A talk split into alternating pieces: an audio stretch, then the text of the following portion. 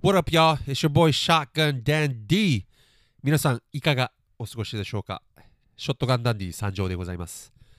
えー今回ね、人生初めてのポッドキャストの、えー第2回目ということでですね、えーグダグダでカミカミの、えー緊張しまくってる状態なんですけども、えーまあ、その辺をね、あの多めに見ていただいて、え楽しんでいただければと思います。本当に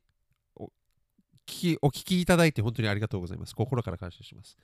でね、えーまあ、早速こう話していくわけなんですけども、あの1回目ね、えー、大体どんなポッドキャストかっていう部分と軽い自己紹介と、えー話していったわけなんですけども、まあ、まとめますと、えー今後まあ、え1回ね昔ビートメーカーとしての道を諦めて、えーた人が10年後40歳になった今、え再び立ち上がってビートメーカーとしての夢をに向かって歩み始めたんですけど、えーそれのすべなんでかっていう部分を今回は話していくんですがそもそも今回のポッドキャストはその夢に向かっていく、え40歳のおっさんの姿をですね、えーなるべく赤裸々にですねこうドキュメントをしていきたいっていうことで、え始めていきました。はい、で、え今回はですね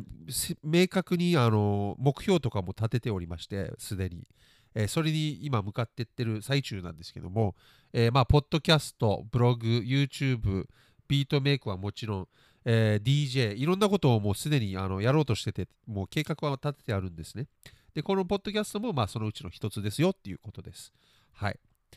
なので、まあ、もうもう一度簡単に言いますと、まあ、このポッドキャストと今からするすべての動きは、えーその目標を達成するまでにですね、えー一度諦めた男が再び立ち上がって向かっていくっていう姿をドキュメントしてで、えー見ていただける方がいるのであれば一人でも多くの人をね、えーに火をつけたいですね。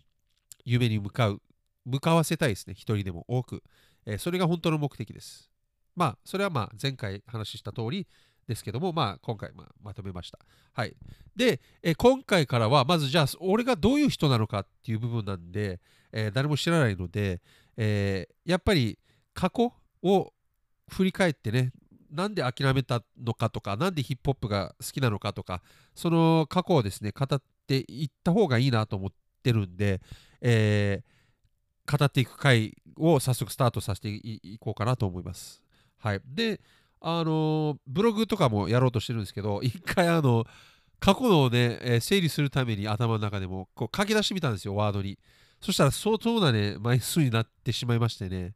あのーなのでこのポッドキャスト過去を振り返る、えーシーズンにしちゃうのかもしれないですけどどんだけ、えかかるのかどんだけ分けるのかまだ今のところ全く分かってないんですけど結構長くなりそうなことは分かっておりますので、えー何週間かぜひともあのすいませんがあのお付き合いくださいまあ楽しんでいただければ、えー幸いですはい。ってことでですね、で、毎回あのちょっと20分ずつぐらいまでに収めたいので、えーちょっと早めにね、あの進めていきたいと思います。早速ね、えーショットガンダーディの過去ということでですね、え話させていただきたいと思います。えっとですね、まあ、あの1回目で話した通りですね、自分、実は母親が、えー韓国人で、父親が黒人系のアメリカ人でですね、えー父親が、えー軍人で沖縄にいました。で、韓国にも確かアメリカ基地があって、多分そこで出会ったんじゃないですかね。詳しいことは分かんないですけど。で、出会って、俺ができて、アメリカで戻った時に生まれて、で、そこから多分沖縄に配属されたのが、えースタートですね、自分の。まあ、その辺は本当に覚えてないので、子供っていうか赤ちゃんなんで分かんないですけど、詳しいところは。で、多分ですけど、あの実の父親と母親がすぐ離婚しちゃってるんですよ。自分が生まれた後すぐに。えー聞いたことはないですけど、どっちにもあんまり会ってないんで、あれなんですけど、育ての方のね、母親が日本人で、その方との、えー写真、自分が2、3歳頃の写真がいっぱいあるんですよ。なので、多分沖縄にいるときはもうすでに、えーその本当のお母さんとは別れていて、えー育ての母親と付き合ってたんですね、父親が。か、もしくはもう不倫か、どっちかなんですけども、そこはもう定かではないです。はい。まあ、そんな感じで、えーまあ、2、3歳は多分沖縄にいて、で、そこからが曖昧なんですけど、物心ないんで、何かの時点で、今度は本当の母親と住むようになるんですよ。しかもアメリカに。だから韓国人の人が、えーシングルマザーとしてアメリカにね住むっていうことが今となればちょっと不思議なんですけども、えーどうやって住んでたんだろうって。まあその細かいところは全く分かんないですけどまあ住んでました。はい。で多分456って住んでてで幼稚園が終わり終わる頃かな？に急に、えー父親と、えー育ての母親が現れて自分をこう連れてった形になりましたね。自分の目線からそう見えます。何があったのかはもう本当に詳しくは分かりません、えーそれ以来自分は母親と会ってませんので、え今年41でその当時は6歳なので、まあ、35年間ですかね、えー一度も母親とは会ったことないし喋ったこともございませんのでそういった真相とかも全くわからないです。はい。でまあ6歳小1から小3までは沖縄で普通のガキとして、えーやんちゃっていうか、まあ、その辺走り回って生きてで、えー父親が多分そのタイミングでね、あのー軍人辞めたんですよ。はい、退役してなので日本に入れないってことで、まあ、シアトルアメリカのシアトルに、えー自分が10歳の時に小学校4年生ですねの時に移ります。はい、でここでヒップホップと出会うわけなんですよ早くも。えー年がね92年ぐらいの時に、えーアメリカに行きましてでちょうど自分も10歳なんで物心とかももうバリバリ一番こうついてくる頃じゃないですかその時にシアトルは、まあ、アメリカの西海岸なんですけどあの、まあ、北側ですけど西海岸で、えーちょうどねヒップホップの歴史的にはあの NWA とかの西海岸側がね勢いつけてきてであの解散していく直後ぐらいなんですよね。あのストレート・アウト・オブ・コンプトンっていう映画とかでも説明してたと見た見たことある人は分かると思うんですけども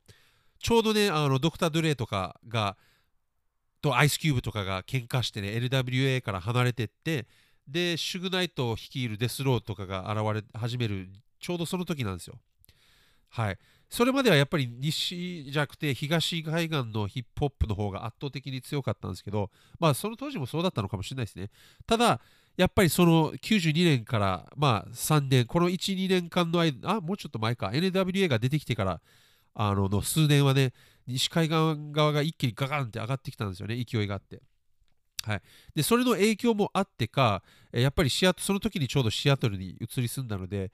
えー父親が運転する車の中のラジオ、えー街を歩いて店の中から聞こえてくる音楽、えーなんなら学校でもこうヒップホップっていうかあのウェスサイばっかり流れてるんですよ。特にスヌープ。93年になった時小学校5年になった時に、えー Snoop Dogg の、えー曲が、えーめちゃめちゃ流行りましたね。まあでもツイッター当時はね一番先に自分が覚えてるヒップホップの曲っていうのがあのこれが多分きっかけなんですけどあの Arrested De Development。ちょっと発音むずいの。 Tennessee っていう有名な曲があるんですけど今流しますね。この曲です。この曲あのご存知かと思いますけども。この曲がですねめちゃめちゃ流れてたんですよ。あのアメリカに自分が行った時に。ラジオでも何でも。テレビの MTV とかね、えーあのミュージックビデオをよく流すテレビがあったんですけどそれでももうこれがひっきり直しにあの流れててあともう一つ印象に残ってるのがこの曲ですね。アス3のカンタループ。この曲ですね。この曲懐かしいな。このキャッチーなねサンプル。うん最高ですねこの曲やっぱり。はい。これですよこの本ですよ。これこの2曲がね本当にいまだにあの印象深くて覚えててで92年か3年どっちか忘れたんですけどあのこれで一気にねヒップホップが好きになったんですね子供ながら。であとはまあ父親もねあのジャズ好きでずっとお家に帰ればジャズ、えーばっかり流しててあのその影響でですね自分やっぱ管楽器系サックスとかトランペットとかがとっても大好きになりましたね。はい。まあそうですねヒップホップへの入り口はそのテネシーっていう曲とアス3の、えーカンタループが本当に印象に残っていますでもう一つ大きな自分に影響を与えた曲っていうかアーティストがやっぱりスヌープドッグなんですよ、えー93年に出た、えドギースタイルっていうアルバムがあるんですけど、その時ちょうどね、あのアメリカにいて、やっぱり街中流れてて、で、やっぱりガキなんで自分もそそれに感化されましたね。特にこのラディ・ダリーって曲ですね。これですね。この曲もうめちゃめちゃ流れてましたね。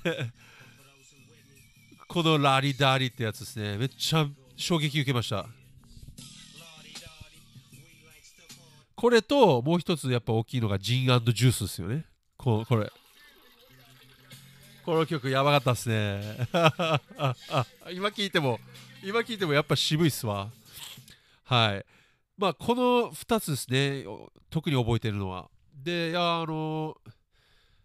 もうほんと街中がね、西側ウェスサイド曲ばっかりだったっすね。あんまりね、あの、面白いですけど、東側のね、あの曲が流れてこないんですよ。こう、なんだろう。届かないんですよね、西海岸側に。やっぱり西海岸側はね、西海岸側の音楽をね、こう応援していく感じがやっぱり今思い返してもありましたね。はい、なので、この時点ではもうまだまだニューヨークの本当のかっこいいヒップホップっていうのは、あんまり、えー、分かってなかったです。はい。まだまだ先になりますね。あの、本当の本当のヒップホップ好きになるのは。まあでも、この時には、まあ、こういう系の音楽を一気にね、10歳、11歳、小4、5、6と、えー、アメリカにいるんで、小6の最初らへんか。はい。ここでもうヒップホップと出会ったって自分の中では言えますね。はい。まあまあまあ、そんな感じで、えー、まあ、小4と5と6年生の最初ら辺まではアメリカに住んでて、で、何があったのか分からないですけど、父親がもうアメリカは嫌だと言って、あの日本に移り住みたいっつって、えー、自分の父親と育ての母親の日本人と俺と3人で三重県に、えー、移り住むわけです。はい。で、まあ、アメリカの学校の始まりと日本の学校の始まりの違いで、えー、なんかその辺ちょっとよう分かんないですけどもあで小学校5年生であっちは卒業なんで小6の時はもう中学校的なあの学校にも行ってたんですけどねアメリカには。まあまあまあそれはさておき、えー、三重県に来てでそこから小6ですねの1年間を過ごしました。はい。でその時にはまあ日本に来てるんであんまりヒップホップっていうのはもう聞かないようになってってしまってちょっとやっぱりで子供っていうのはやっぱり時間が経つのとかも吸収とかも早いんであのそういうのよりはもう漫画とか、えー、あでちょうど J リーグ開設ですよ。1994年。覚えてるますわ。ね J リーグがね出てきた時ですねその年、えー、もうそういうのにのめり込んでましたね。はい。で初めてファミコンをゲットしたのもこの辺ですね。なのでゲームとかそっち系にやっぱり流れていくわけですよ。ガキなんで。はい。でここでまあ人生の中で、えー、大きな出来事があるんですけども、えー、父親がね、えー、また不倫しちゃってあの結構修羅場になってで、え育ての母親と別れてで今度はあの自分のより10歳上ぐらいの当時23歳のね、えもういわゆるギャルあの前髪くるんみたいにさしててあのイヤリングなんてあのでっかい輪っかのやつつけてねあの茶髪でもちろんそうもうバリバリのね広島出身のギャルと不倫して、えー、結婚したのかどうかはまだ定かではないですけど、まあ、あの育ての母親とは離婚してでその女と父親と3人で住むようになりましたね。で、えー、仕事の関係で今度は三重県からそのタイミングぐらいで、えー、大阪市に大阪市じゃない大阪府に、えー、移り住んでるんですね。はい。で、えー、富田林市っていう PL 島とかがあの PL 学園かがある、あの都市、田舎なんですけど、に移り住んで、そこで、え、中学校1年生の最初から、えー、住みます。はい。なので、この時期に、あの三重弁、三重弁っていうのから大阪に来て、大阪弁に変わっていくって、もう、崖はもう吸収が激しいんでね、この見た目でね、外人外人って他の子供から言われながらも、大阪弁で、なんやねんとかって返してる時期でしたね。はい。で、この時はもうヒップホップなんてもう一切あれです。で、父親も多分いろいろ苦労してたんで、お家で見ることもない状態でしたね。はい。で、えー、ここでまた一つ大きな事件があって、自分の人生が大きく変わることがあったんですけど、えー、中学校ね、えー、その父親と、まあ、23の、ね、ギャルと住んでるわけなんですけど、父親はノバかなんかで働いててね、あの、お家に全然いなかった。もう夜遅くしか帰ってこない。で、ギャルもね、そんなにお家にいない印象だったんですよ。なので、毎日1人って感じですね。えー、で、あの、朝起きたら、まず、食パンが置かれてるんですよ。はい。で、その食パンを自分でこう、トーストして、バターかなんか塗って、えー、で、1枚食べて、学校に行くと。で、学校がね、あのー、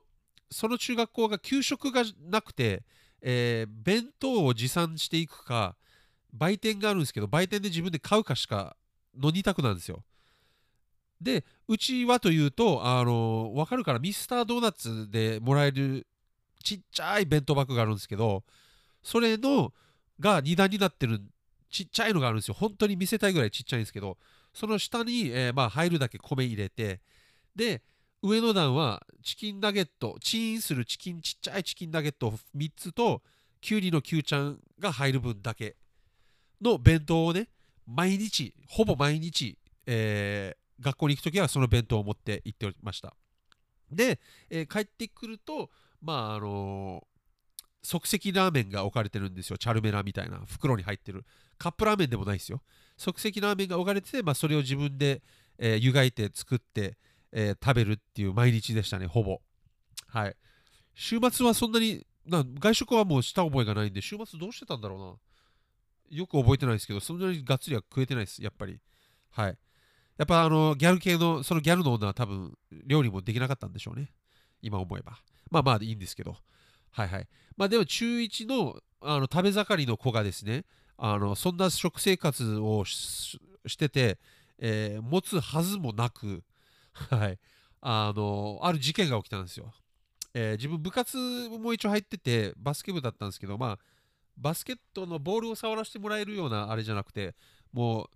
走らされてたんですよよく。で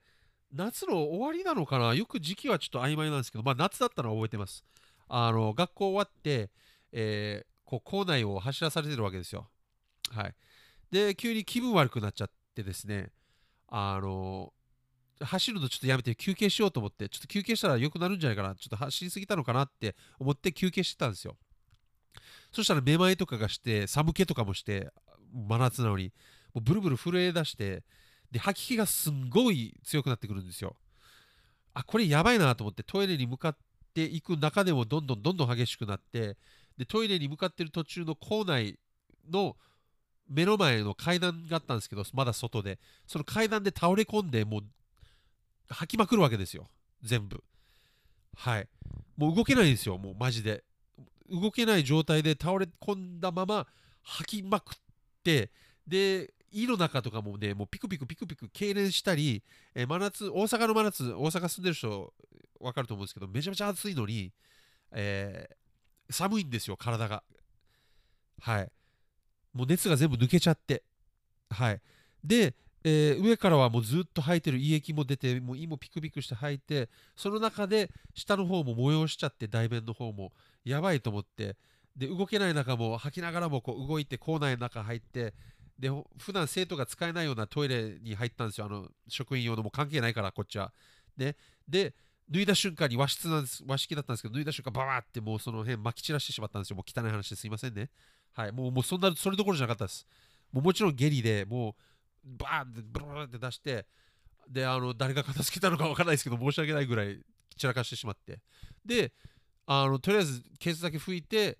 ちょっとそれでちょっとは落ち着いたんですけどだから動ああのやっと歩けるようになったんで余計もうちょっとだけ。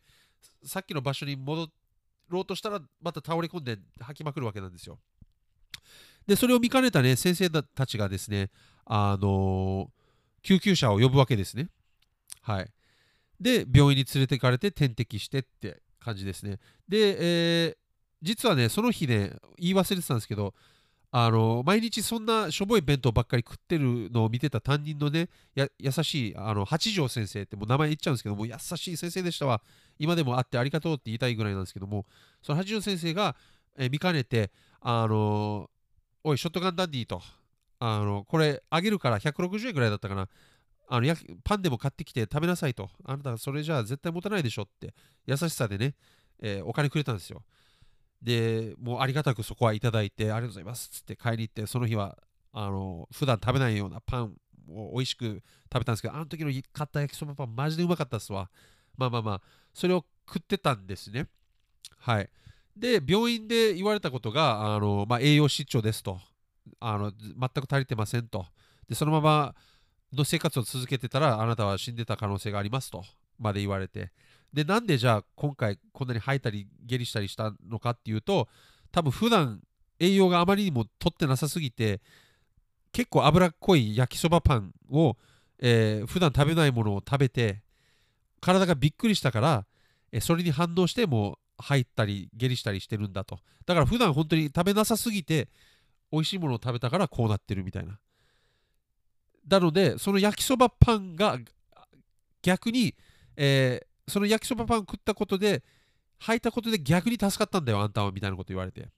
ああそうなんですね。つってもう八条先生もありがとう。でその時のあの先生中本医者さん中本先生っていう人が見てくれたんですけどもその人も優しかったですわ。大阪の人たち優しいです。本当に。はい。まあでもそういう事件があってね。でこれがあの学校側にも問題になってで育ての母親は沖縄に戻ってたんですけどあのまだ連絡は取ってたんですよ。文通みたいな感じで。手紙書いたりとかして。でどこで今思えば情報を入手したのかわからないですけど学校側がどなんで分かってたんだろう。母親に連絡してるんですよこのことを。はい。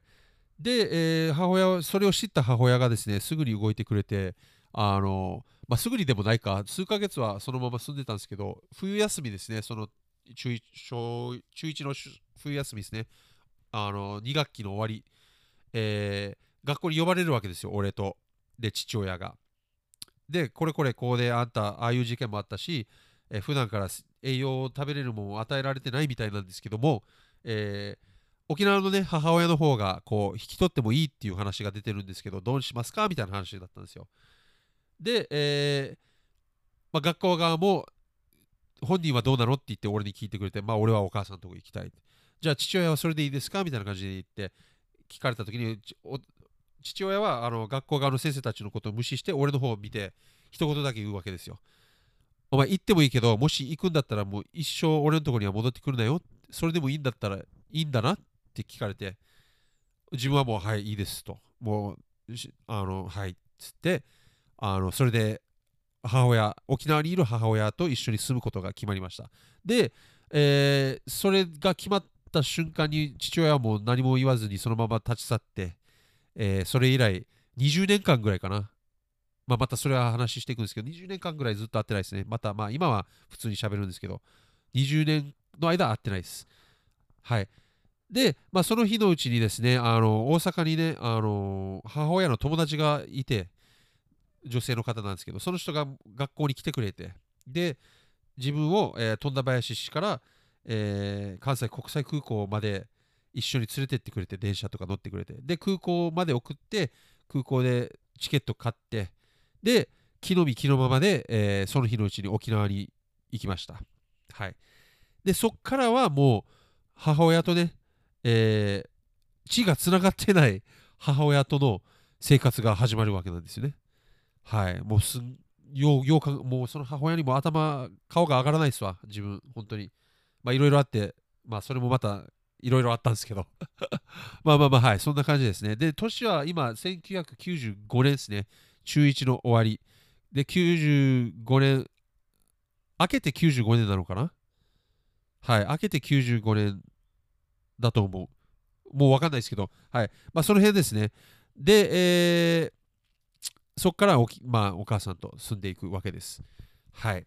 まあ、今回はですね、ここら辺までにしといて、えー、次回は、えー、沖縄編ということですね、ここからまあ長い間、高校卒業ぐらいまでは普通に沖縄に住んでていましたので、はい、そこからにしていきたいと思います。はい。で、ヒップホップに関してはこの時にはもう全くえー、触っておりません。あの最初のね、えー、スヌープとかね、アメリカにいる頃のヒップホップの出会いって感じですね、ヒップホップ的には。はい。って感じです。なので、まあ、あの、なんか急にこう、ぐだぐだ、あの、やっぱり人生2回目のポッドキャストなんで、ぐだぐだになってしまったんですけど、はい。今回はまこの辺で締めて、えー次回からは、えー沖縄編ということで、えーぜひともお時間があれば、えお聞きください。え今回も、えこんな長い間聞いてくれて本当に心より感謝しております。えーショットガンダンディ絶対に成功するんで、皆さん、その道のり一緒に歩んでいきましょう。よろしくお願いします。では、次回まで良い人生を。